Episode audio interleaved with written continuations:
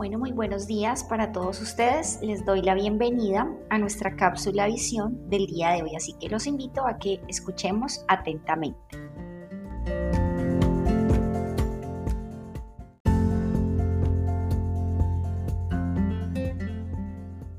En el ámbito académico, en varias ocasiones he tenido que enfrentarme con la elaboración y defensa o sustentación de una tesis es ver cómo un trabajo de varios años de dedicación es evaluado por unas personas expertas en el tema.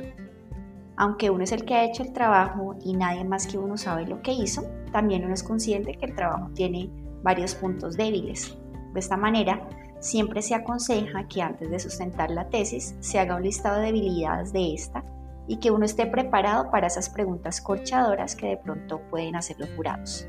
Efectivamente, este es un muy buen consejo porque siempre los jurados hacen preguntas relacionadas con las debilidades de nuestros trabajos.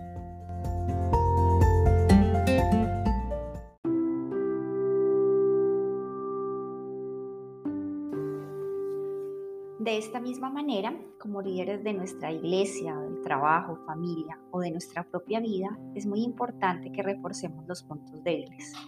Nehemías conocía esta verdad ya el pueblo de Jerusalén estaba junto con él reconstruyendo la muralla, ya estaban haciendo la obra. Sin embargo, no todo les había rendido igual y había unos muros más altos que otros. Los muros más bajos eran los más expuestos a los ataques de los enemigos. Así, la palabra nos muestra que Nehemías reforzó los puntos más débiles. Nehemías 4:13 dice, Así que puse a la gente por familias, con sus espadas, arcos, lanzas detrás de las murallas en los lugares más vulnerables y desguarnecidos. A la luz de esta palabra, vamos a ver algunos consejos sobre cómo reforzar los puntos débiles de nuestros proyectos, empresas, familias, matrimonios y vida espiritual. En primer lugar, un consejo es que debemos mantener abiertas las líneas de comunicación durante los tiempos de oposición. Nehemías no era omnipresente, pero sabía cómo iba la muralla en todos los flancos de Jerusalén Así que una buena comunicación permite determinar las debilidades. En el ámbito personal todos tenemos debilidades y luchas. Poder comunicarlas a nuestro líder o pastor o una persona que tenga una buena comunión con el Señor y que sea de confianza nos permitirá luchar acompañados. En segundo lugar, un consejo para enfrentar nuestras debilidades y luchas es que debemos comprender que siempre que empecemos a levantar algo para Dios estamos buscando batalla. Satanás se opone a todo lo que le agrada a Dios y usará gente para que se oponga. Si estamos luchando por nuestra familia, por su salvación, se levantará alguien que dirá que se rinda, que nunca su esposo, su esposa o sus hijos van a cambiar, que no ore y que pierde su tiempo haciéndolo. En el caso de Nehemías, él sabía que se iba a presentar oposición y que muchos enemigos de pueblos vecinos se iban a levantar en contra de la muralla. Por ende, hizo que todos llevaran espadas, arcos, lanzas mientras construían los muros. Y en tercer y último lugar, recordemos esa frase que dice, la unión hace la fuerza. Para reforzar los puntos débiles, Nehemías ubicó a las personas junto a sus familias. Esto fue clave porque en medio de la angustia de ser atacados en cualquier momento, si estamos lejos de nuestra familia, nuestro instinto y nuestro querer nos hará ir a buscarlos y descuidar nuestra propia vida y la obra.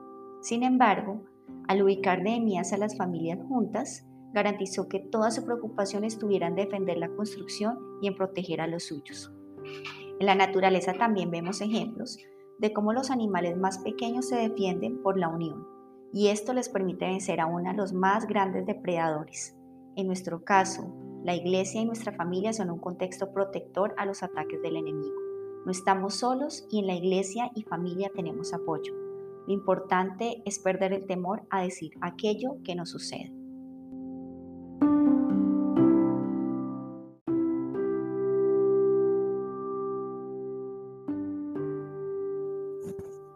Bueno, y vamos a terminar ahora con una oración pidiéndole a Dios que nos ayude a reforzar esas estacas y esos puntos débiles que tal vez estamos luchando en este momento, en nuestra vida personal o en nuestra familia. Así que Vamos a hacer nuestra oración.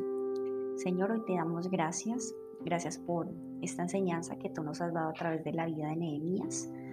Hoy te pedimos que nos ayudes a encontrar en nuestra familia y en la iglesia, Señor, ese contexto protector, Señor, ese apoyo para luchar en cada una de nuestras debilidades y en las situaciones difíciles por las que cada hogar está pasando, Señor.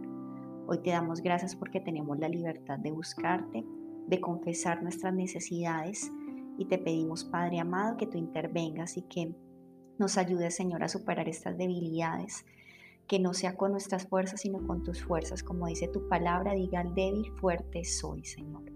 Hoy te damos gracias y te pido, Señor, que guardes a cada familia en esta semana, en este día, y que seas tú, Señor, ayudándonos, guiándonos y que sostengas a nuestros hogares en el hueco de tu mano, Señor.